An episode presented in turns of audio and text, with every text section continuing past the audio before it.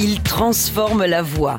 De Booba à Daft Punk ou Rihanna, aujourd'hui, l'autotune est l'effet vocal le plus utilisé par l'industrie musicale. On peut écouter beaucoup, beaucoup, beaucoup de choses très différentes, mais l'autotune, c'est impossible.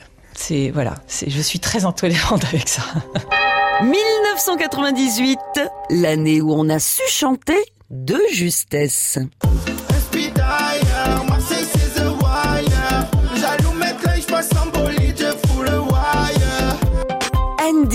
Andy Hildebrand, alias Dr. Andy, est sismologue américain.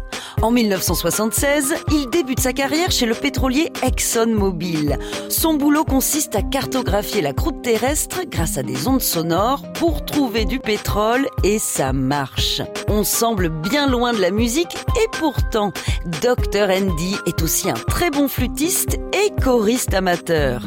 À 40 ans, il décide de tout plaquer pour s'adonner à sa passion. C'est une révolution.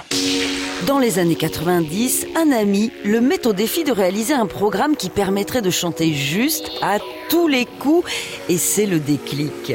Repérer les disparités du sous-sol grâce à des ondes sonores revient à peu près au même quand il s'agit de la voix. Quand le logiciel sort en 1997, les studios se l'arrachent. Fini les séances d'enregistrement qui s'éternisent. Même si le chant est un peu faux, ce Photoshop vocal leur sauve la mise.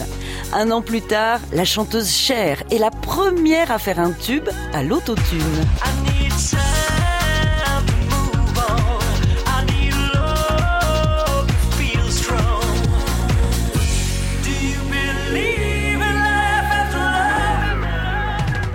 Même le grand Paul McCartney, à 76 ans, vient de céder aux sirènes de l'autotune dans son titre Get Enough. Ce n'est peut-être pas sa meilleure composition, mais ça fait quand même son petit effet. On n'arrête pas le progrès. À retrouver sur francebleu.fr.